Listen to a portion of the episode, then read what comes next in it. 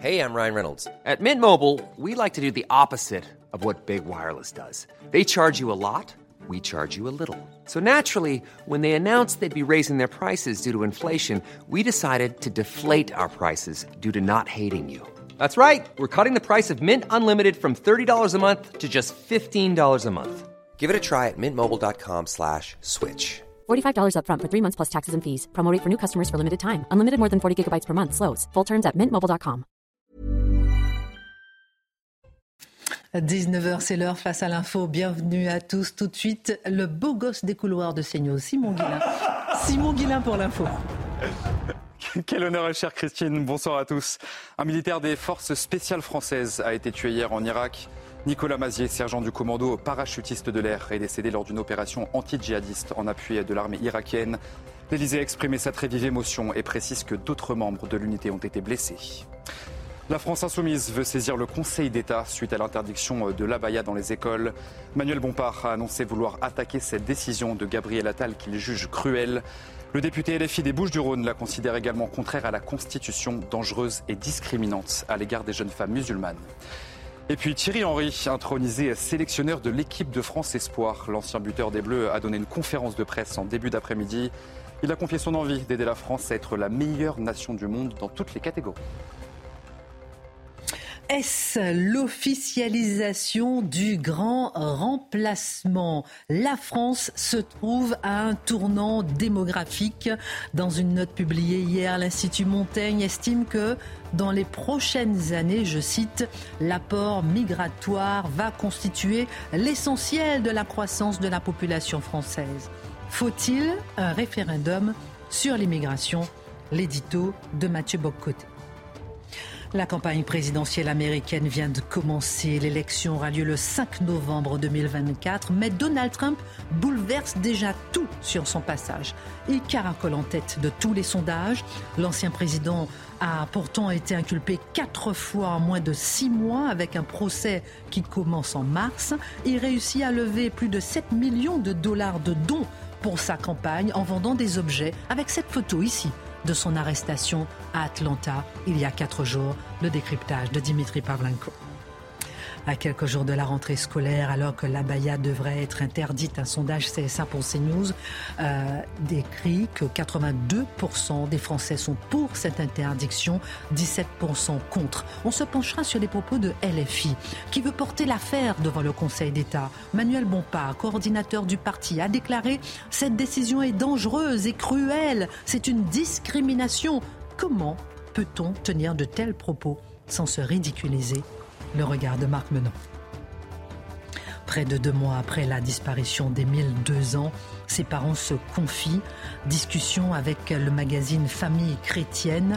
Les parents évoquent leur foi, espèrent un miracle, cette fois-ci attaquée dans les médias, alors qu'ils étaient en plein malheur. Une famille clouée au pilori parce que chrétienne. Comment expliquer que ces victimes des pires malheurs soient diabolisées simplement à cause de leur foi? Comment expliquer que paradoxalement, les coupables des pires atrocités, eux, sont souvent défendus, disculpés?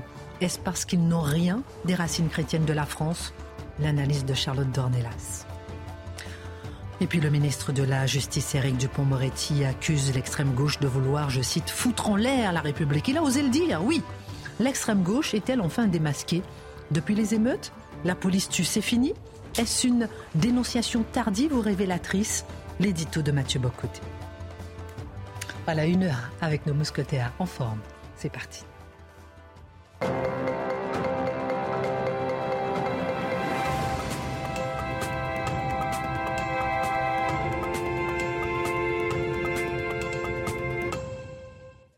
Cet après-midi, nous avons décoré le bureau parce qu'on a déménagé. Je ne sais pas si vous a plu.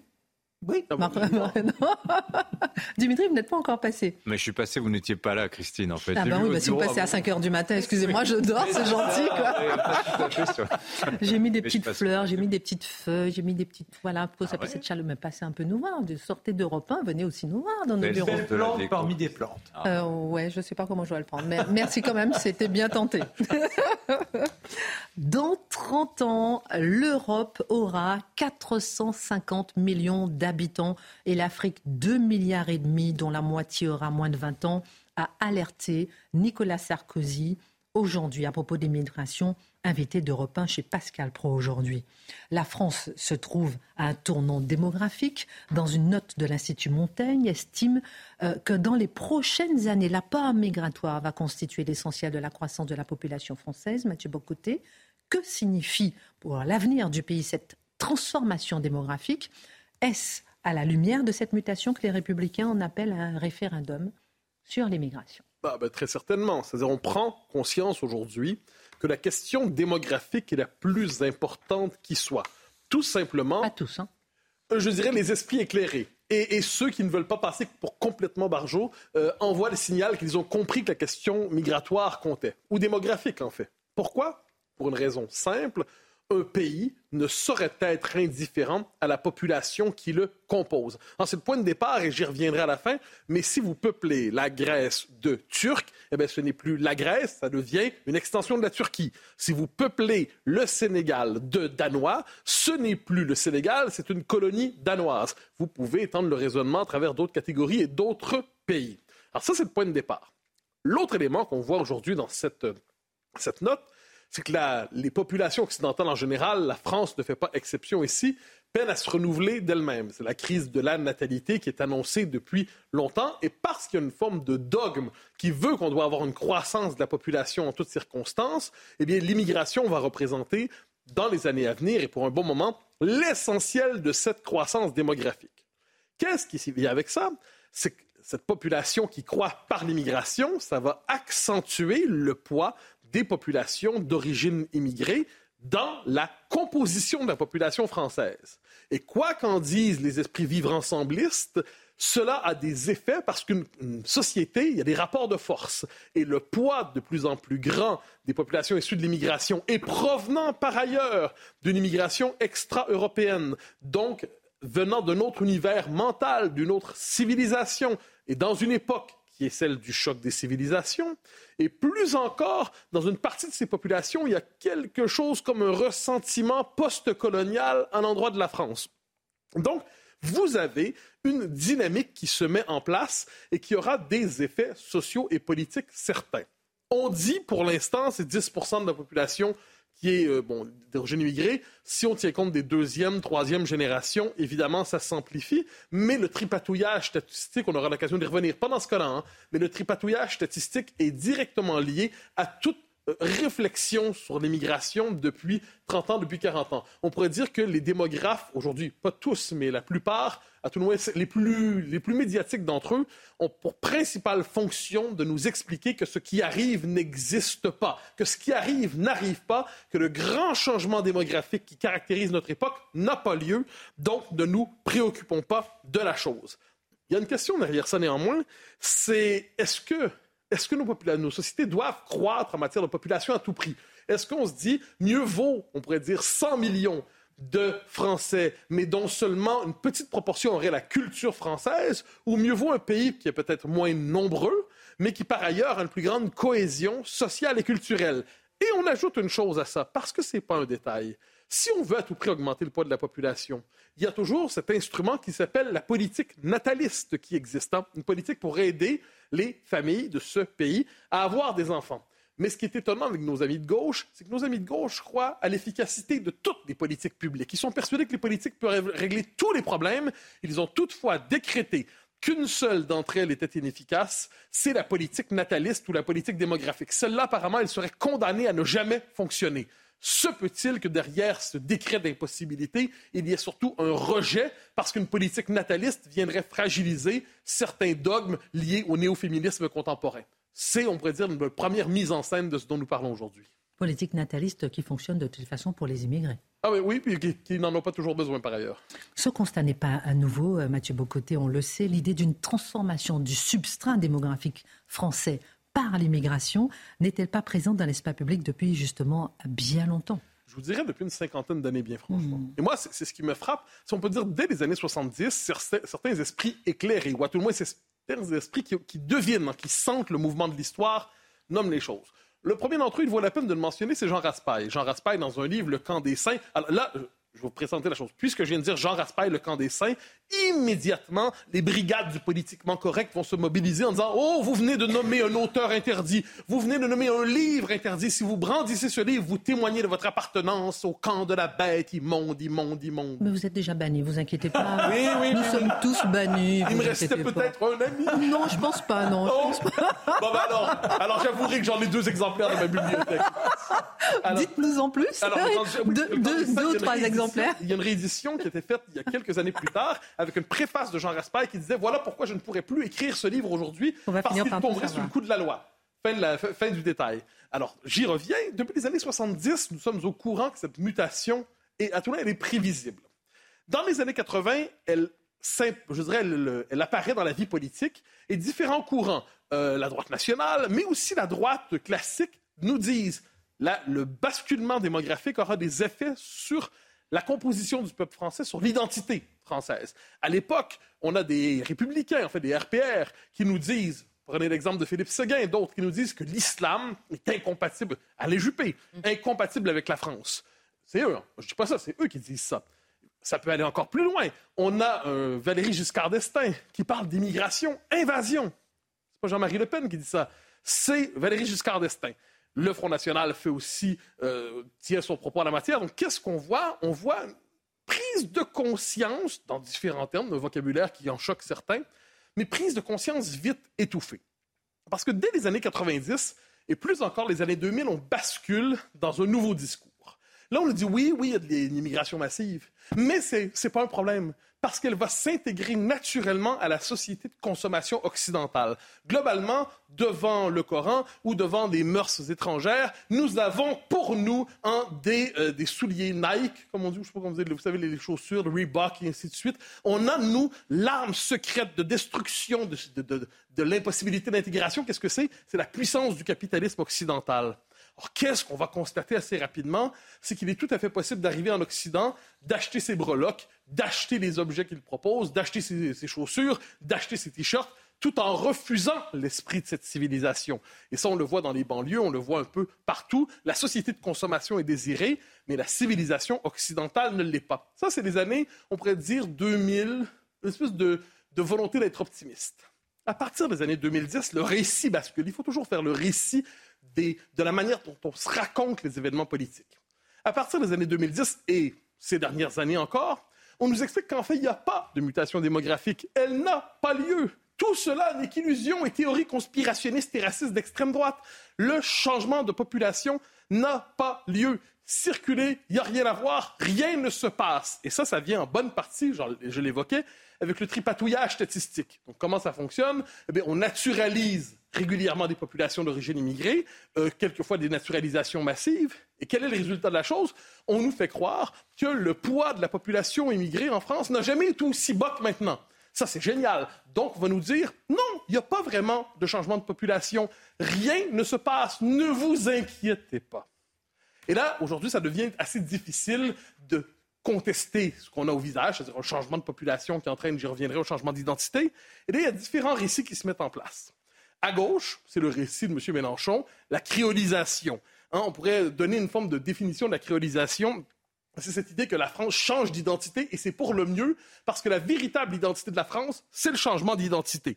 Hein, et bien, ça a des effets culturels. On pourrait dire à terme que la mélanchonisation de la France entraînera la kebabisation de sa gastronomie. Ça, c'est l'effet gastronomique du mélanchonisme politique. Donc pour eux, ils disent oui, tout change, mais c'est merveilleux. Au centre, le discours dominant, c'est plutôt la transition démographique. Bien évidemment, cette transition est là. Nous allons la prendre en charge. D'ailleurs, nous sommes depuis toujours un pays d'immigration, d'immigration massive. C'est ce que disait encore le président Macron tout récemment. Donc, il n'y a rien de neuf. On est depuis toujours un pays d'immigration. Donc, s'opposer à l'immigration massive, c'est s'opposer à l'identité française. Il fallait y penser. Et euh, à droite, on cherche une formule pour nommer les choses. Certains disent grand remplacement, mais la formule est tellement marquée et connotée que la plupart la rejettent. Mais on cherche néanmoins à nommer ce qui est une transition démographique qui, à terme, entraînera la mise en minorité des peuples européens dans leurs territoires historiques. Puis, dernier élément qu'il faut mentionner, il y a aussi cet argument toujours drôle où on nous dit la transition démographique n'a pas lieu. De toute façon, elle est inévitable et par ailleurs, c'est une très bonne chose. Reconstruisez logiquement cet argument. Personnellement, j'y parviens pas. Quelles sont les conséquences politiques de cette révolution démographique? Ah ben c'est le bon terme en révolution. Alors, la première conséquence, c'est qu'une société a besoin de cohésion sociale, de cohésion culturelle même pour fonctionner. Et toutes les bonnes études en sciences sociales, il y en a encore quelques-unes, prouvent qu'une société est d'autant plus efficace qu'elle a un haut degré de confiance, et la confiance repose sur la cohésion culturelle. Donc, si vous n'avez pas ça, vous en payez le prix.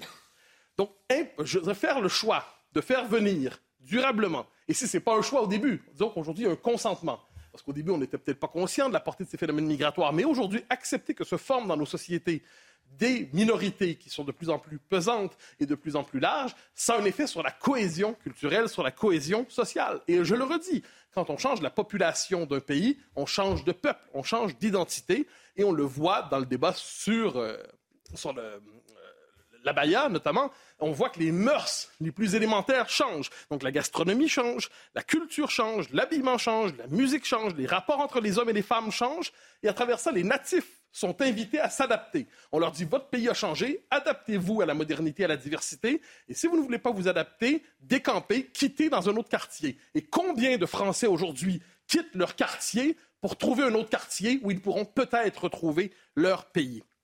Le problème à travers ça, c'est que ce débat, il est très peu tenu, parce qu'on a oublié cette notion de peuple français tout ce qu'on a à l'esprit, c'est l'idéologie républicaine. Alors, c'est très bien l'idéologie républicaine, mais elle ne saurait se substituer à la notion de peuple français. Parce que sinon, qu'est-ce qu'on voit? Imaginons une France qui serait à 40 ou 50% musulmane. C'est pas inimaginable à la fin du siècle. À la rigueur, dans 120 ans, c'est pas inimaginable. Mais vous aurez alors la laïcité la plus musclée, la plus militante, la plus ardente. Ça, la loi sera impuissante devant le nombre, devant la démographie.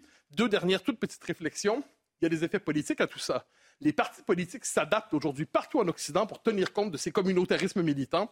Le Parti démocrate aux États-Unis, le Parti travailliste en Grande-Bretagne, le Parti libéral au Canada. Et aujourd'hui, la France est soumise en France. Et dernière, dernière réflexion, et je, me, je, ensuite, euh, au-delà même de la question de l'insécurité. Imaginons que l'immigration massive arrive, puis il n'y a pas de problème d'insécurité. Il y a simplement un changement culturel tel que la France devient non reconnaissable culturellement dans 50 ans eh bien, même dans ce pays sans problème d'insécurité, il y aurait quand même un drame, c'est que la France ne serait plus la France. Et je me permets de dire, oui, c'est un véritable drame si ça arrive. Un tour de table peut-être sur cette question, peut-être euh, vous, Charlotte Dornelas, le grand remplacement? Oui, mais sur, sur la question du remplacement culturel, en effet, dont parlait euh, Mathieu, il y, a, y a, un autre argument qui est assez récent, mais qui est souvent répété.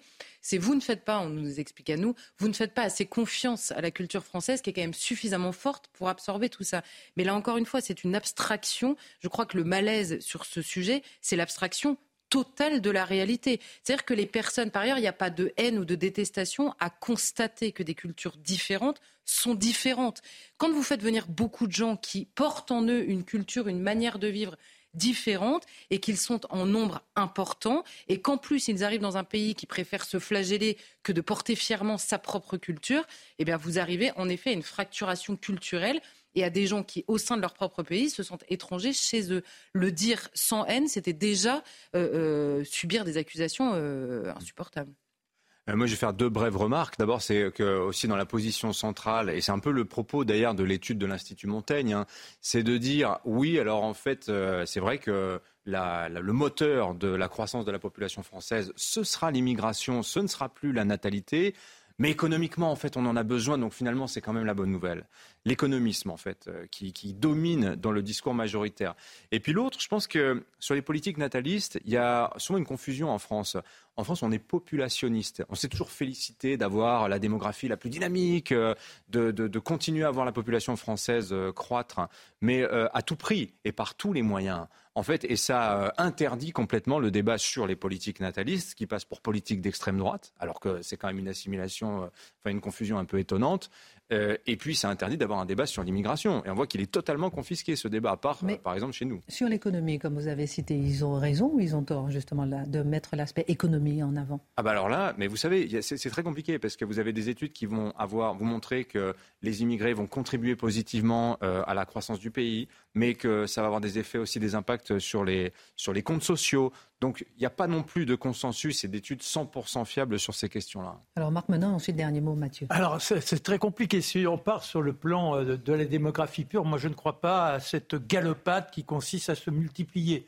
On est dans un monde fini, un monde qui ne pourra pas accueillir des milliards et des milliards d'individus. Donc euh, il faut sortir de cette idée. De la même façon, de se dire il faut de plus en plus de consommateurs, de plus en plus de consommateurs, ce sont des matières premières, c'est de la, la spoliation de notre univers.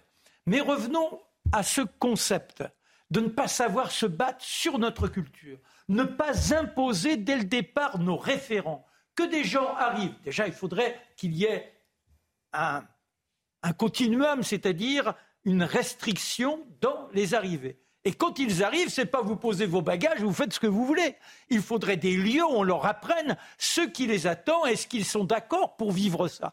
Donc qu'ils acceptent d'entrer dans un principe civilisationnel dont on est fier. C'est-à-dire qu'on nous sommes quand même dans le monde entier ceux qui représentons une idée de la liberté. Une idée, c'est quoi la liberté? C'est la prospérité intellectuelle, le droit de réfléchir, le droit de se questionner dans tous les domaines. Et ce qui est extraordinaire aujourd'hui, c'est qu'au nom de ce droit, on veut interdire justement de penser et de laisser infiltrer une autre culture.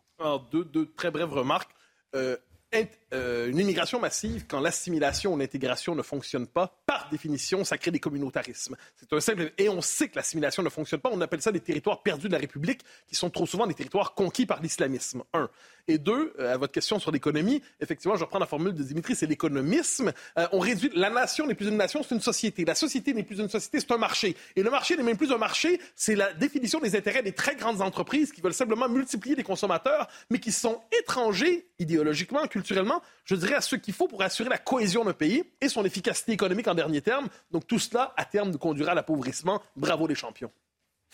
Merci à tous pour votre regard. Dimitri, on part aux États-Unis. À qui douterait euh, de la popularité de Donald Trump malgré ses ennuis judiciaires? Son mugshot, la photo d'identité euh, judiciaire prise à Atlanta lui a rapporté en trois jours à la bagatelle de 9 millions de dollars.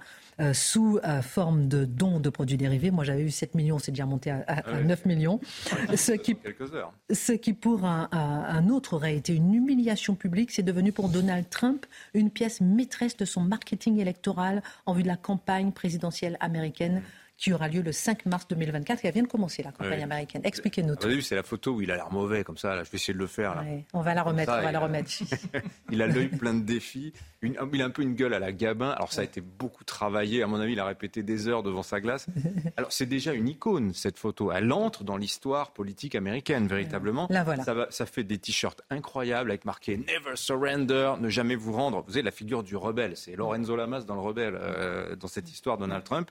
Alors le paradoxe quand même, c'est que Trump, never surrender, ne vous rendez jamais, il fait cette photo, il se rend à la justice, la justice géorgienne, mais il se rend fièrement. Il, annonce en fait, je vais me rendre à la justice tel jour, telle heure, et il y aura le mugshot. Et on voit, alors là, on voit dans cette histoire qu'en fait, Donald Trump, il est un peu comme le capitalisme. Il absorbe tout. Il absorbe toutes les contestations et il en tire profit. Et là, c'est en l'occurrence monnaie sonnante et trébuchante.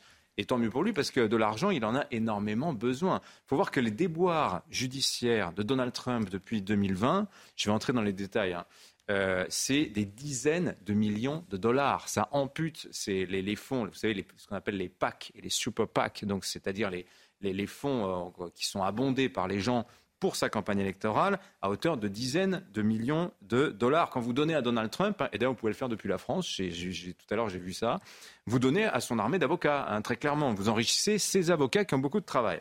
Alors, justement, Donald Trump et la justice, vous avez en six mois quatre inculpations pénales. Euh, là, vous voyez le calendrier judiciaire qui attend Donald Trump dans les six mois qui viennent. Au total, c'est 91 chefs d'inculpation, chefs d'accusation qui pèsent sur lui. Euh, d'après Donald Trump, c'est plus de 500 années de prison qu'il encourt. Et une euh, première dans l'histoire des États-Unis. Alors la première, c'est que on va y venir. Donc tous ces calendriers se superposent les uns les autres. Alors ça commence en janvier, procès pour agression sexuelle. Euh, en mars, là ça va être le dossier le plus sérieux, c'est la fameuse première historique, c'est l'assaut du Capitole du 6 janvier 2021. Donc affaire sans précédent dans l'histoire américaine. Pourquoi? Parce que c'est un président en cours de mandat, hein, finalement, qui euh, c'est pour des faits commis euh, pendant son mandat. Et on parle de complot criminel contre les États-Unis. Donc, vous voyez, c'est pas de la petite bagatelle judiciaire. Non, c'est pas de la petite bagatelle judiciaire. Et c'est vraiment une première, on le disait. On va marquer une pause et revenir parce que c'est juste exceptionnel ce qui se passe en ce moment aux États-Unis une inculpation effectivement pour un ancien chef d'État, et puis il caracole dans les sondages. C'est incroyable. Il les dépasse, euh, tous les républicains, il dépasse Biden. On marque une pause et on revient dans un instant. Retour euh, sur le plateau de Face à l'info. Dans un instant, on parlera avec vous, Mathieu Bocoté, des, euh, euh, oui, d'Éric Dupont-Moretti, qui dit que l'extrême gauche veut foutre en l'air la République. C'est pas moi hein, qui le dis. Hein. Je n'emploierai jamais des mots comme ça. Enfin, quoi que. Et on va essayer d'analyser tout ça avec vous, mon cher Marc Menon. Vous êtes aussi en colère qu'hier ou bien un peu plus ce soir? Beaucoup plus. À propos, des, propos de LFI par rapport à la Baya, parce que là, ils disent que c'est une décision cruelle. on va s'en occuper. On va essayer d'analyser. Et, et, et, Charlotte, elle s'est penchée sur l'entretien qu'a donné les parents de Émile à Famille Chrétienne. On va essayer d'analyser euh, ce qui se passe derrière cet entretien et derrière les attaques qu'il y a eu derrière cette famille, juste, juste parce qu'elle est chrétienne alors qu'elle est victime. En attendant, on revient d'abord sur, avec vous, euh, Dimitri Pavlenko, sur l'analyse de Donald Trump et sur son, on va dire, son succès. Mm. Et, mettons bien dans le contexte, hein, Mathieu Bocoté, je voudrais réagir dans un instant, mais ici en France, on n'a jamais une analyse neutre de la campagne américaine. On va essayer... dur hein, de rester neutre quand même. Non, mais c'est juste les faits, c'est-à-dire parlons des républicains tels qu'ils sont, parlons des démocrates tels qu'ils sont, et ne parlons pas que sous le prisme des démocrates. Donc là, je vous fais réagir dans un instant. Vous étiez en train de nous dire qu'il est il a 91 chefs d'inculpation et que là, justement, il y a eu l'affaire de l'assaut du Capitole qui va être, va être en procès à partir du 4 mars, huit mois avant la présidentielle du 5 novembre. Est-ce que cette affaire, par exemple de l'assaut du Capitole, peut le détruire. Oui, parce que c'est vrai, il y a d'autres affaires, mais celle-là, c'est la plus dangereuse pour lui. Bah, oui, oui, ça peut le détruire politiquement, tout à fait. Quand même, on parle de félonie, on parle de complot contre l'État fédéral américain. Vous voyez, ce sont des chefs d'occupation extrêmement graves.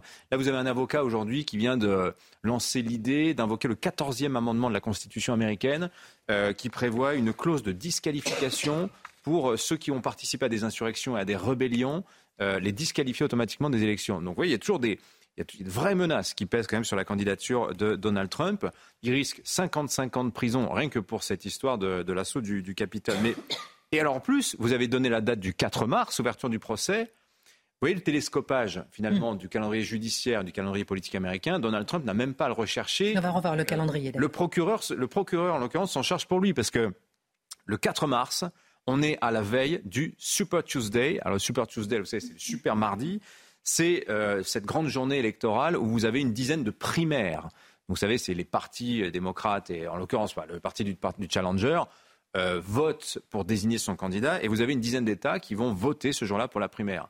Donc vous voyez, on va parler que de Trump, que du procès. Je veux dire, quelle pub d'enfer. Finalement, Trump euh, a-t-il d'autres choix que d'exploiter politiquement ses déboires judiciaires pour sa campagne. Est-ce qu'il pourrait mener une autre campagne électorale auprès des, électeurs républicains et plus tard des Américains? Est-ce qu'il a d'autre choix que de faire ça? En réalité, pas du tout. Il est obligé de faire de ses affaires judiciaires le, décor, si vous voulez, de, sa campagne. Et alors, ça va commencer très tôt parce que vous avez l'affaire géorgienne, c'est l'affaire pour laquelle il a été pris en photo il y a quatre jours. C'est l'affaire, euh, en fait, il est accusé après, euh, dans, les jours qui suivent le scrutin de novembre 2020, d'avoir passé un coup de fil au secrétaire d'État de l'État de Géorgie, leur dit, il s'appelle Brad Raffensperger, ce type, trouve-moi 12 000 voix. Manque de peau, ça a été enregistré. Donc oui, il y a des preuves accablantes aussi, aussi contre Donald Trump.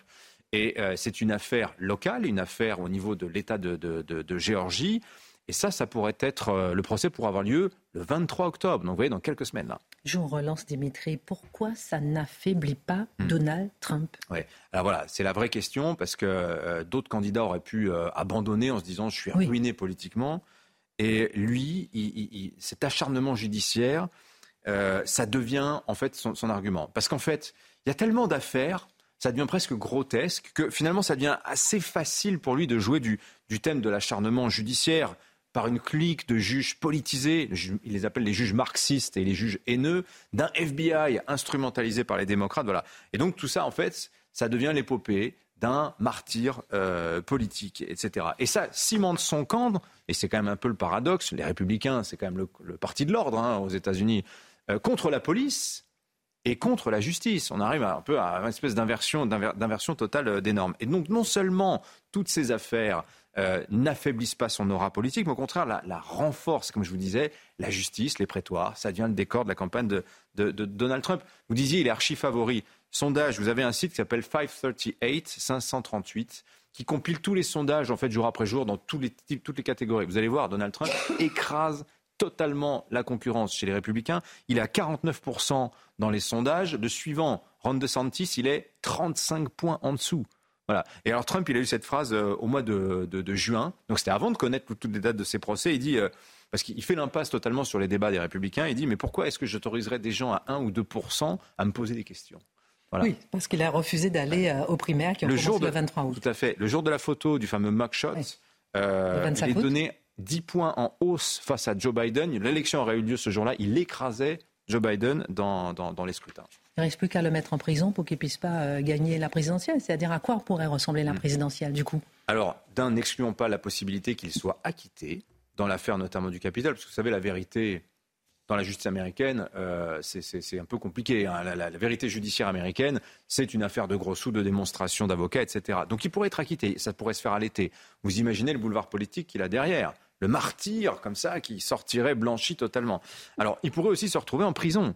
Et alors, ça, c'est la magie de la vie politique américaine. Mhm. On peut être candidat à la présidence des États-Unis depuis sa prison. Euh, oui, oui, il n'y a que trois conditions pour être candidat aux États, à, la, Maison Blanche. Il faut être euh, né citoyen américain. Donc, c'est ce qui avait par exemple barré la route à Arnold Schwarzenegger, qui avait caressé cette, histoire, cette possibilité. Il faut avoir plus de 35 ans et avoir résidé 14 ans aux États-Unis.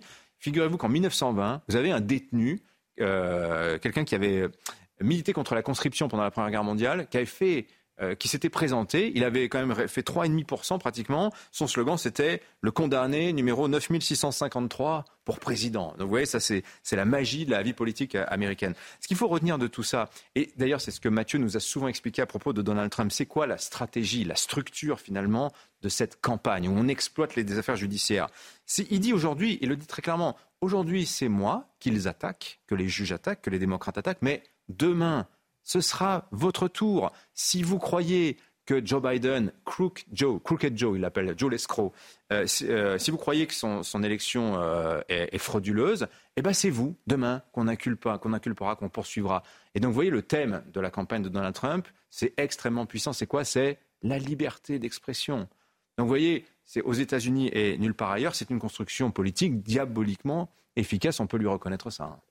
Merci beaucoup pour votre analyse. Question peut-être un peu bizarre, mais quelle leçon peut-on tirer pour nous en France? Je ne sais pas, le regard euh, qu'on peut porter sur toute cette histoire, parce qu'on regarde que la justice peut être politisée, il n'y a, pas de doute là-dessus pour, euh, dans d'autres cas. Ensuite, je ne réduis pas évidemment la justice aux États-Unis une justice politisée. On s'entend bien, mais c'est un élément. Surtout, surtout, je pense, l'élément euh, qui me semble le plus important, c'est à quel point il y a une colère dans nos sociétés, une dynamique insurrectionnelle de plus en plus présente. Et celui qui est capable de capter cette colère, une colère qui, que l'on peut juger légitime à bien des endroits, a une capacité de transformer ça en projet politique. Ça, je pense, c'est l'enjeu. Je me permets une toute petite remarque, si vous me permettez, en un mot. Moi, je pense que l'autre élément, une des raisons pourquoi Trump réussit à monter dans tout ça, hmm. il faut voir qui il a devant lui. Il a devant lui Joe Biden qui, objectivement, se présente à nous comme, j'appellerais, une momie néo, une, momie néo-brejnevienne. Il a l'air d'un apparatchik isolé des dernières années de l'Union soviétique. Il n'y a plus toute sa tête, il n'y a plus toute sa raison. Il est il est sénile devant nous. Oui, mais soutenu par les médias. ah bah oui, c'est ça qui est fascinant, c'est que les médias font semblant qu'il n'est pas sénile. Donc là, on cherche à nous faire croire qu'il gouverne encore les États-Unis, alors que manifestement, il y a la difficulté à distinguer sa gauche de sa droite. Et je parle pas politiquement. Donc là, on se retrouve avec un type qui gouverne la plus grande puissance au monde, qui objectivement ne la gouverne plus. Alors la question qu'on se pose tout à fait honnêtement, c'est mais qui, qui gouverne? Alors devine sont ses conseillers, c'est puissant l'État américain. Mais aujourd'hui, on est devant une momie, on est devant une forme de pantin, et c'en est gênant parce qu'on fait semblant partout dans le monde occidental qu'il est encore aux affaires, alors que dans les faits, il n'est déjà plus à ses propres affaires. Mais euh, c'est la bien-pensance. Ah, il n'y a pas de doute là-dessus. Alors, retour en France. Regardez ce sondage CSA pour CNews sur l'interdiction du port de l'abaya à l'école. 82% sont pour, des Français sont pour, 17% sont contre. On va rebondir justement sur cette information avec vous, Marc Menant, puisqu'à quelques jours de la rentrée, alors que la baya donc euh, devrait être interdite, on se penchera sur les propos de LFI qui veut porter l'affaire devant le Conseil d'État. Jusque-là, rien d'étonnant. Mais Manuel Bompard, coordinateur du parti, a déclaré, je cite, cette décision est dangereuse et cruelle. C'est une discrimination. Comment peut-on tenir de tels propos sans, ça c'est vous qui le dites, se ridiculiser? Ah oui, Plus que ridicule. Je vais prendre des arguments parce que moi je ne suis pas comme eux.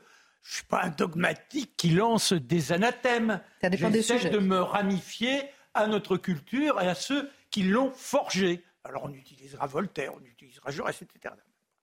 Revenons maintenant sur ces propos. Déjà, une décision dangereuse et cruelle. Je voudrais qu'on m'explique comment c'est dangereux et cruel de dire à une jeune fille nous t'accueillons dans l'école de la République afin de te permettre de forger ton libre arbitre, de pouvoir demain raisonner en toute indépendance, sans la moindre pression, alors que dans les communautés où elle vit, ce sont des enfants de 4 ans, des enfants de 3 ans qui se retrouvent aujourd'hui sous un voile. Je voudrais qu'on m'explique. Après, la cruauté, c'est l'élève qui dit je n'assiste pas au nom de ma conviction religieuse, je porte la baya, je n'assiste pas à un cours de sport, à la limite, je ne voudrais même pas être en classe avec des garçons, et je ne veux surtout pas assister à certains cours de sciences naturelles au nom de mes convictions. Et puis alors la discrimination, c'est quand même extraordinaire. C'est-à-dire, c'est quoi la discrimination? J'ai déjà cité hier quand euh, Saint-Louis impose la rouelle aux juifs, c'est une discrimination. C'est-à-dire qu'on prend des gens dans la population et soudain, on les distingue. Mhm. Là, c'est pas du tout ça. On n'a pas des jeunes filles devant la porte de l'école en disant Dis donc, toi. Ce qui serait contraire à la loi, c'est ça qui est formidable. Dans la laïcité, chez nous, n'apparaît nulle part la nécessité de déclarer ses convictions religieuses. Dis donc, toi, c'est quoi ta religion? Ben, Moi, je suis musulmane. Ouh On se moquerait d'elle. Ça, ça serait de la discrimination. Là, il y a quelqu'un à qui on demande d'être dans une cohésion sociale, d'être dans une unité, dans un désir d'apprentissage, dans un désir de grandissement intellectuel, elle vient, elle dit oui, mais moi, je ne suis pas des vôtres. C'est bien elle qui se met en discrimination, ce ne sont pas les autres. Alors, vous avez quelques futés, quelques pervers qui disent oui, mais enfin, en quoi, en quoi nous avons là une tenue marquant la religion musulmane. D'abord, ce sont elles qui aussitôt se revendiquent en tant que musulmanes. On n'avait rien dit. Bon, bref. Mais ce qui est extraordinaire, c'est que si ce vêtement ne représente pas une religion, il représente quelle différence culturelle? C'est quoi? Ça signifie quoi la baya? C'est vivre comment? Et on n'est pas à l'école pour montrer comment on doit vivre ailleurs. Vous voyez l'aberration du système. Alors j'aimerais rappeler par exemple le parcours d'une Somalienne qui est arrivée il y a quelques années en Hollande. Elle s'appelle Ayam Irsi Ali. Et que disait-elle? Elle avait tellement souffert d'être obligée de porter le voile. Pour elle, arriver en Europe, c'était l'espoir. C'était la possibilité, enfin, d'être un être humain, de ne plus être dans la soumission aux hommes. Elle dit quoi? On nous assigne c'est-à-dire qu'en permettant le communautarisme, elle était en Hollande, en n'ayant pas cette laïcité protectrice, on nous assigne à obéir à la petite communauté dans laquelle on est introduit de par notre présence, parce que bah, vous êtes somalien et vous êtes tout de suite placé à côté des autres. Le système est un système de subordination aux hommes. L'égalité? Ah, l'égalité Oui, mais pas pour nous. Voilà ce qu'elle a dit. Et elle a été obligée de fuir parce que, comme elle était en apostasie, elle a eu une fatwa et aujourd'hui, elle vit aux États-Unis. Alors, voyons Voltaire.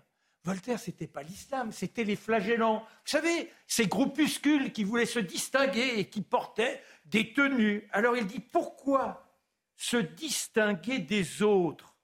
Cela, en soi, est une insulte. Ah, ce sera un beau spectacle que l'Europe sous capuchon. Cet habit est un uniforme de controversiste. Il peut exciter une espèce de guerre civile dans les esprits. Voilà, messieurs et mesdames de LFI, c'est quand même extraordinaire, Voltaire. C'est un, type d'extrême droite, Voltaire. Non, il est... C'est le prince de la tolérance. Islamophobe. Et islamophobe. Alors, bon, Clémentine Autain, elle dit c'est contraire au principe fondateur de la laïcité. Je l'ai dit hier. Principe fondateur de la laïcité. 1795, l'article 5, il n'y a aucune distinction dans la rue avec des signes religieux. Anatole France, Anatole France qui disait tout ce que nous demandons à la religion, c'est de s'enfermer dans un temple. Et aujourd'hui, que nous disent les gens de LFI Mais si on n'est pas d'accord avec le ministre de Monsieur Attal, si on n'est pas d'accord avec lui, c'est que l'on est d'extrême droite. C'est-à-dire qu'aujourd'hui, défendre ce qui a été la vivacité d'un courant républicain pour que véritablement on soit les référents des droits de l'homme, eh bien, c'est devenir extrême droite. Alors oui, si c'est ça extrême droite, je suis extrême, extrême, extrême droite, et je ne veux surtout pas être de gauche, comme ils le disent. Cet été, je suis passé à un moment donné sur la plage de Deauville. Ah, elle est belle, la plage de Deauville. J'ai eu peur. pas beaucoup de monde, je l'ai dit tout à l'heure. Et sur la plage de Deauville, il y avait, alors que tout le monde courait vers l'eau, une jeune femme, à quoi 25 ans, 30 ans. Elle était là sous son habit noir, calfeutré sous le parasol, pendant que les enfants de la famille, et puis son petit copain, voire son mari, je n'ai pas demandé quel était l'état de marital de cette famille, toujours est-il qu'ils étaient pratiquement tenus. En petit maillot, ils couretaient, et elle, elle m'a regardé avec un air, je ne sais pas si c'était pour dire ah, ah, ah, pour me narguer ou de dire bah oui, voilà, je suis condamné à cela. Donc, comment peut-on aujourd'hui avoir cette insulte, cette offense à l'esprit républicain, à la laïcité, en faisant appel au Conseil d'État? Je dirais qu'aujourd'hui, donc, ce sont eux qui sont les fossoyeurs de ce que nous sommes et qui créent les conditions pour que demain, nous ne soyons plus les exemples, les référents en matière de liberté et d'intelligence. C'est intéressant de souligner aussi qu'il y a beaucoup de musulmans qui ne se reconnaissent pas dans la récupération de LFI. C'est intéressant à souligner. Et puis je voulais juste dire que Jean-Éric Schuttel, euh, qu'on cite régulièrement, hein, l'ancien secrétaire général du Conseil constitutionnel, déclare dans le Figaro à l'instant la loi de 2004 interdit euh, la baya et ceux qui en doutent sont les idiots utiles de l'islamisme. Merci beaucoup Marc Menant pour votre regard. Charlotte Dornelas, près de deux mois après sa disparition, pour la, euh, du petit Émile. Pour la première fois, ses parents ont pris la parole aujourd'hui. Ils l'ont fait dans Famille chrétienne, un média catholique. Ce n'est pas le média le plus connu. Tout le monde est réclamé.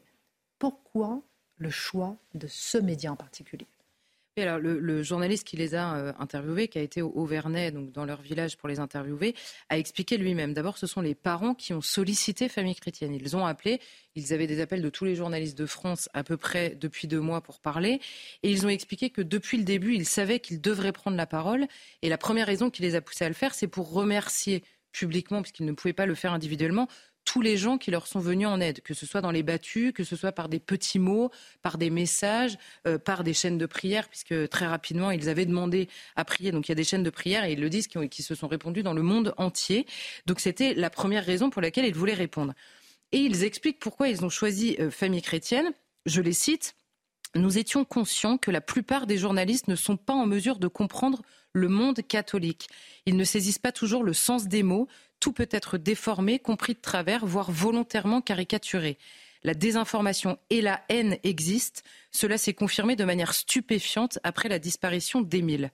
Alors, il y a beaucoup de choses dans cette interview. On va s'attarder un peu sur les différentes choses. Mais le, un peu le fil rouge, c'est une moitié de colère et de blessure, précisément sur la manière dont ils ont été traités, caricaturés, euh, parfois dans la presse. Alors, il y a eu des mensonges, des contre-vérités, des approximations, des suggestions qui ont été faites de manière assez perverse à leur égard et dans la manière de raconter l'histoire. Vous savez, en faisant le portrait de cette famille, en expliquant qu'ils étaient catholiques, mais on ne se contente pas de dire catholiques. Hein. À partir du moment où vous allez à la messe, vous êtes intégriste en général.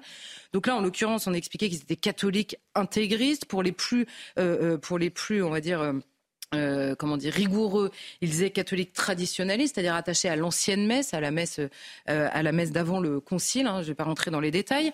Et simplement, ils expliquent à quel point le discours de certains journalistes sur leurs opinions politique et spirituelle, enfin leur conviction spirituelle ou politique réelle ou supposée, a tranché avec l'élan populaire absolument unanime, que ce soit dans leur village ou ailleurs. Encore une fois, ce fossé s'est illustré dans leur vie euh, plus personnelle. Je peux me permettre de faire une petite parenthèse en citant par exemple un titre euh, de presse Disparition euh, d'Émile Auvernay, deux points, sa famille dans une secte Point d'interrogation. Euh, disparition d'Émile deux ans, la famille du garçon intégriste Point d'interrogation. Ce témoignage sans concession. Oui, Marc Menon, c'est ce que c'est terrible. Euh, cette oui, les valeurs menacées de la civilisation chrétienne et de l'identité française, lutter contre le totalitarisme islamiste, enfin, voilà, toutes sortes qu'on a vues dans plusieurs articles. Pour certains, euh, simple supputation, la famille d'Émile vivait un peu comme dans une secte. Tout cela après avoir perdu leur enfant de deux ans, et tout cela parce qu'ils sont chrétiens. C'est ça, parce que la secte, on découvre en fait que c'est l'Église catholique. Hein, c'est ce qui nous explique. Donc, si l'Église catholique est une secte, il va falloir expliquer quand même. Mais on voit dans, le, dans la manière dont ils répondent dans cette interview que ça va vraiment du détail quasiment insignifiant à l'accusation à peine voilée qui a pesé sur les parents et sur les grands-parents. Et alors, ils prennent plusieurs exemples. Je vais en citer quelques-uns pour qu'on comprenne bien à quel point la perversité s'est nichée. Imaginez ces parents qui sont encore, à l'heure où on parle, en train de chercher leur petit garçon de deux ans et demi. En larmes. Imaginez, imaginez ces parents qui lisent ou leurs amis ou leur famille ou leurs frères et sœurs, leurs neveux et nièces, peu importe. Alors on explique, par exemple, la femme explique, par exemple, on a expliqué que mon mari, donc le, père du petit Émile, allait faire les battues en pantalon de ville et en col roulé. Détail quand il est écrit dans un article qui vous signifie, bon, regardez ça d'un peu loin. C'est faux. D'abord, c'est factuellement faux. Et en plus, ce qui est sous-entendu est absolument ignoble. Donc là, personne n'a été euh, déniché les fake news, hein, je note au passage. Ensuite, elle dit oui, on expliquait, on a expliqué dans des articles qu'on s'était réfugié dans une église pendant que d'autres faisaient les battus. Elle dit encore une fois, c'est faux. Oui, nous avons appelé à la prière parce que c'est important pour nous, mais l'action et la prière sont deux terrains que nous avons investis à fond.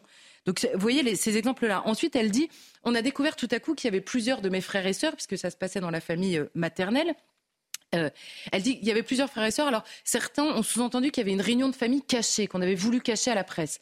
Alors elle dit, écoutez, cette maman, elle a 22 ans, 23 ans, elle est toute jeune.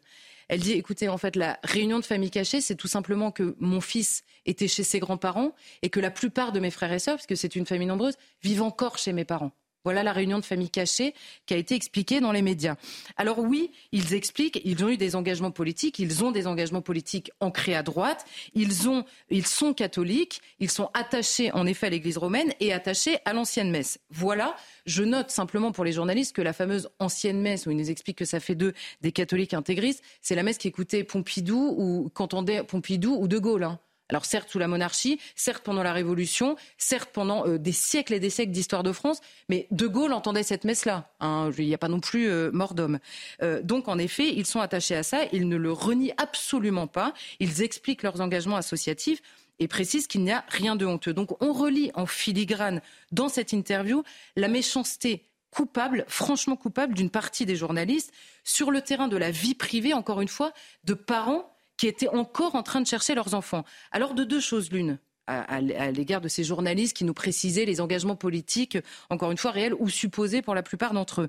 Il faut être clair, soit ces engagements, soit le côté sectaire, etc., soit ils avaient des informations précises, euh, D'abord, ils ne sont pas enquêteurs, mais bon, passons. Ils avaient des informations précises et ces convictions-là avaient un poids dans la disparition d'Émile. Alors, dans ces cas-là, il faut l'expliquer comme ça.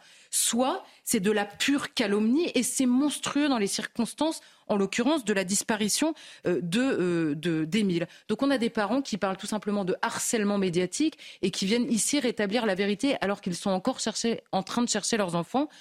Je note à l'égard de mes chers confrères qu'ils ont souvent la, le, comment dire, la, la critique déontologique facile avec tous les journalistes qui ne pensent pas comme eux, mais là en l'occurrence, on n'a entendu personne. Qu'est-ce qu'il faut retenir, Charlotte Dornelas, de cette interview? Alors, au-delà de cette colère et de cette blessure, hein, de cette colère, on va dire, issue de cette blessure-là, il y, a, quelque chose qui m'a beaucoup intéressé. Vous savez, depuis l'Antiquité, on, donne, comment dire, on distribue les vertus qu'on appelle cardinales, c'est-à-dire humaines, la, recherche du bien, en prudence, justice, force et tempérance. Ce sont les quatre euh, vertus de base, on va dire, qui font que l'homme cherche le bien. Et à celle-ci, l'Église, puisque c'est ça dont il est question beaucoup dans ce témoignage, ajoute des vertus théologales. Elle dit, en gros, il y a les vertus humaines qui sont, sur le terrain surnaturel, compensées par trois vertus que sont la foi, l'espérance et la charité. Les trois vertus qu'on retrouve sur la croix, vous savez, de, de Camargue, là, avec l'encre, etc. La foi, l'espérance et la charité. Pourquoi est-ce que je m'attarde là-dessus? Parce que ces trois vertus-là résument toute l'interview des parents. Et on comprend dans cette interview, franchement, j'encourage tout le monde à aller la lire, parce qu'on comprend précisément, contrairement aux accusations qui sont données, que la vertu humaine et les vertus chrétiennes ne se ne s'oppose pas. Il n'y a pas une opposition. C'est pas parce qu'on demande la prière qu'on va pas aller chercher le petit garçon dans les bois. C'est simplement que c'est un autre terrain, le terrain du surnaturel, celui qui revient à Dieu quand on a la foi. Alors la foi, c'est indiscutablement cette interview est un témoignage de foi. Ils disent oui, c'est vrai, nous avons la foi. Dans une certaine mesure, c'est un mystère. Nous vous demandons simplement de le comprendre. Elle ne elle ne remplace pas l'humanité. Elle s'ajoute, on va dire, à, à cette recherche de tous les parents du monde qui se seraient retrouvés dans leur situation. Ils expliquent ce que c'est que la demande de grâce, que ce que c'est que la demande d'un miracle qui vient s'ajouter à l'espérance de parents. Ensuite, il y a l'espérance, évidemment, ils expliquent que c'est une raison de vivre. La mère de d'Émile, pardon, Marie, elle cite Bernanos. Elle dit, je me souviens de cette phrase, l'espérance est un désespoir surmonté. Évidemment, tous les parents du monde craignent le pire et en même temps espèrent. Et eux disent notre espérance, c'est que même dans le pire des cas, l'espérance est de le retrouver au ciel. Donc vous voyez, encore une fois, l'espérance s'ajoute à un espoir extrêmement humain que partageraient tous les parents. Et enfin, la charité. Et là, c'est très beau parce qu'il y a la charité positive, entre guillemets, dont ils sont le réceptacle. Donc tous ces gens qui sont venus les aider, ils décrivent l'incroyable élan de solidarité qu'il y a eu à leur égard. Il y a la charité positive dont ils font preuve en prenant la parole aujourd'hui pour remercier ces personnes-là dans une situation qui est encore extrêmement douloureuse pour eux. Et il y a enfin une charité corrective que j'appellerais la charité fraternelle. Parfois on dit vous savez, vouloir le bien des personnes, c'est parfois leur dire ce qu'ils font de mal. Et là, en l'occurrence, je vois aussi une charité à l'égard des journalistes quand ils leur disent vous ne, vous, vous ne pouvez pas décemment continuer à vous comporter comme cela.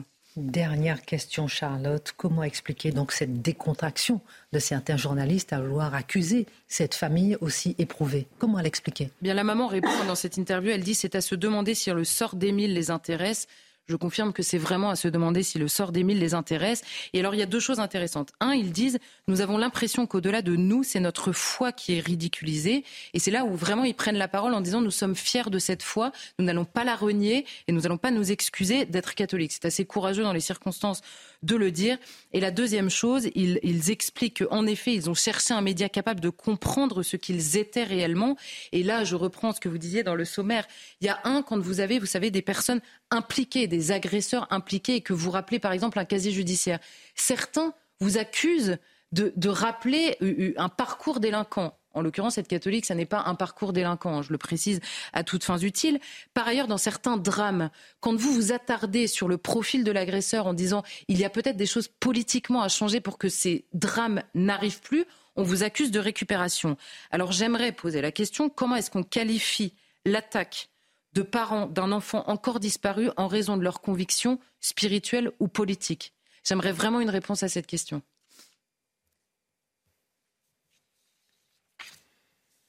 Rappelons que le journaliste a été en larmes ce soir, après avoir interrogé cette famille. Mathieu Bocoté, ce matin sur RTL, Éric Dupont-Moretti s'est lâché en dénonçant l'extrême gauche, voulant, je cite, foutre en l'air la République.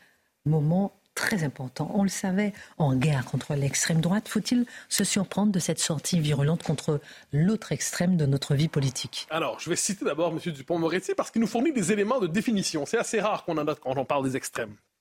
On a fracassé les commissariats. M. Mélenchon n'a pas condamné.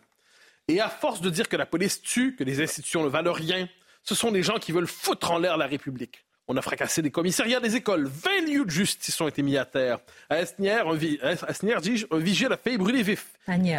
Pardonnez-moi. À l'extrême gauche, on souffle sur les braises en disant que tout est possible. Alors oui, affranchissez-vous des lois communes et faites ce qui vous passe par la tête. Je n'ai toujours pas vu de condamnation de l'extrême gauche sur cette question-là. Alors c'est très intéressant parce qu'on a une définition ici de ce qui rend condamnable l'extrême gauche. Premier élément, le consentement à la destruction. Et on se souvient effectivement de la déclaration de Jean-Luc Mélenchon qui dit S'il vous plaît, ne détruisez pas les écoles, les gymnases et, je crois, les vidéothèques ou quelque chose comme ça. Le reste, ça peut aller. Mais ça, donc, consentement à la destruction. Deuxième élément, les violences antipolicières. Troisième élément, l'excitation des braises révolutionnaires, la volonté de semer le chaos. Et quatrièmement, la volonté de s'affranchir des règles communes. Alors, on parle souvent de l'extrémisme dans nos sociétés, et là, on a à peu près une définition intéressante. Qu'est-ce que l'extrémisme de gauche, selon M. Dupont-Moretti? C'est l'idée de chercher le chaos, de chercher à exciter une pulsion révolutionnaire, à renverser les institutions, à légitimer la violence contre les policiers, à légitimer le vandalisme. Donc, qu'est-ce qui fait de l'extrême gauche une frange extrême? On le comprend en le lisant c'est cette dimension de la violence. C'est cette volonté de faire tomber les institutions par la violence. C'est le refus du dialogue démocratique. Et de ce point de vue, Éric Dupont-Moretti nous propose donc une définition intéressante de l'extrême à combattre. Nous savons par ailleurs qu'Éric Dupont-Moretti, euh, Mathieu, est engagé depuis longtemps contre ce qu'il appelle l'extrême droite. Est-ce qu'il la dénonce pour les mêmes raisons Ah ben là, voilà le problème. Mhm. C'est quelle est la dernière manifestation connue, massive de l'extrême droite, entre guillemets, qui a entraîné le fait de brûler des quartiers, qui a entraîné des attaques régulières contre les policiers? Je cherche ces manifestations nombreuses et régulières, je ne les vois pas. Donc, c'est peut-être pas la violence. En fait, ce qu'on reproche à ce qu'ils appellent l'extrême droite, c'est le contraire. C'est la ruse du diable, c'est de nous faire croire qu'il n'existe pas. Donc, qu'est-ce qu'on reproche à l'extrême droite? Prenez l'exemple des gens de Marine Le Pen, ils assimilent ça à l'extrême droite. D'abord, ils sont cravatés. Ils sont cravatés, c'est-à-dire qu'ils veulent passer pour des bourgeois civilisés en société. Ensuite, ils respectent les institutions parlementaires. Ils veulent donc nous faire croire qu'ils sont démocrates. Ils respectent le jeu du Parlement et proposent des amendements. Ils, veulent même nous faire croire que non seulement, donc ils savent se présenter en société, hein, ils savent qu'on ne se présente pas, euh, je sais pas, en poncho ou j'en sais rien à l'Assemblée nationale, Deuxièmement, ils savent donc qu'il faut respecter la démocratie et qu'on gagne le pouvoir par les élections et pas par la rue. Et plus encore, ils respectent le jeu parlementaire. Mais hmm. eh quand on s'intéresse, et plus encore, si on va plus loin, on s'intéresse à Mme Borne dont nous parlait euh, hier Charlotte, on leur reproche, ils font même semblant de s'intéresser aux classes moyennes. Non, mais bande de salauds. Ils font même semblant de s'intéresser aux classes moyennes pour laisser croire qu'ils ont la considération pour la population. Or, nous savons, nous à gauche, que tout cela n'est que masque, tout cela n'est qu'apparence, tout cela est dissimulation, car justement la grande ruse du diable, il faut le dire, c'est de, nous faire croire qu'il n'existe pas. Il y a même un esprit nécrosé qui passe pour un sage de la République. La politesse m'empêchera de le nommer, qui nous dit la preuve qu'on est devant quelqu'un d'extrême droite, c'est qu'il nous explique que l'extrême droite n'existe pas ou n'existe plus. Donc, la, marque distinctive de la, on pourrait dire, de cette gauche, ce qui, ce qui caractérise l'extrême droite, entre guillemets, aujourd'hui, ce sont ses mots, ce ne sont pas les miens, c'est qu'elle joue le jeu de la démocratie, de la liberté, du débat parlementaire. Elle plaide même pour le référendum. Mais ça, c'est aller très loin dans le refus de la démocratie, c'est en appeler au peuple formellement. Alors moi, je regarde ça et je suis étonné. J'aimerais, si j'avais M. Dupont-Moretti devant moi, euh, je serais curieux de savoir. Donc, vous nous avez donné une définition convaincante de ce qu'est l'extrême gauche, par la violence, par la destruction, par l'appel au chaos, par l'appel à la révolution. Mais ce que vous appelez l'extrême droite, pour l'instant, elle ne se définit d'aucune manière par cet appel à la violence, au chaos, à la révolution, à l'attaque contre les policiers, à l'insurrection. Dès lors, si ce que vous appelez l'extrême droite n'est pas extrême par les moyens antidémocratiques, par des moyens violents, qu'est-ce qui la caractérise comme extrême droite? S'il vous plaît, M. Dupont-Moretti, éclairez-moi. Vous avez été éclairant ce matin, vous pourriez l'être ce soir. Je vais vous donner son portable. Vous l'avez Je crois. Merci beaucoup à tous. Demain, on va essayer de suivre hein, quand même cette histoire de rendez-vous d'Emmanuel Macron exceptionnel avec tous les partis politiques, préférendum, référendum. Ouh là là, ça va être intéressant. Simon Guillain, comment allez-vous, le beau gosse de la soirée? Je vais très bien, chère Christine. Je suis très heureux d'être là ce soir. Allez, c'est parti pour la Minute Info et on se retrouve demain. Et Pascal Pro dans un instant. 82% des Français sont contre le port de la Baïa à l'école. C'est le résultat de notre dernier sondage CSA pour CNews. 17% des Français sont pour et selon la proximité politique, eh bien 95% des sympathisants de droite sont contre et 67% des sympathisants de gauche. Les parents du petit Émile, disparu dans le Haut-Vernay en juillet dernier, se sont exprimés dans les colonnes du magazine Famille chrétienne. Marie et Colomban dénoncent un harcèlement médiatique depuis la disparition de leur enfant de deux ans et demi. Ils ont aussi remercié toutes les personnes pour leur soutien et espèrent un miracle de Dieu pour retrouver leur fils.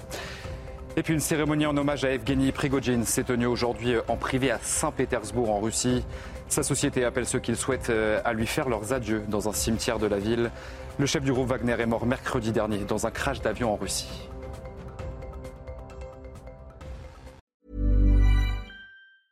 Even when we're on a budget, we still deserve nice things. Quince is a place to scoop up stunning high-end goods for 50 to 80% less than similar brands. They have buttery soft cashmere sweaters starting at $50, luxurious Italian leather bags, and so much more. Plus, Quince only works with factories that use safe, ethical, and responsible manufacturing. Get the high-end goods you'll love without the high price tag with Quince. Go to quince.com/style for free shipping and 365-day returns.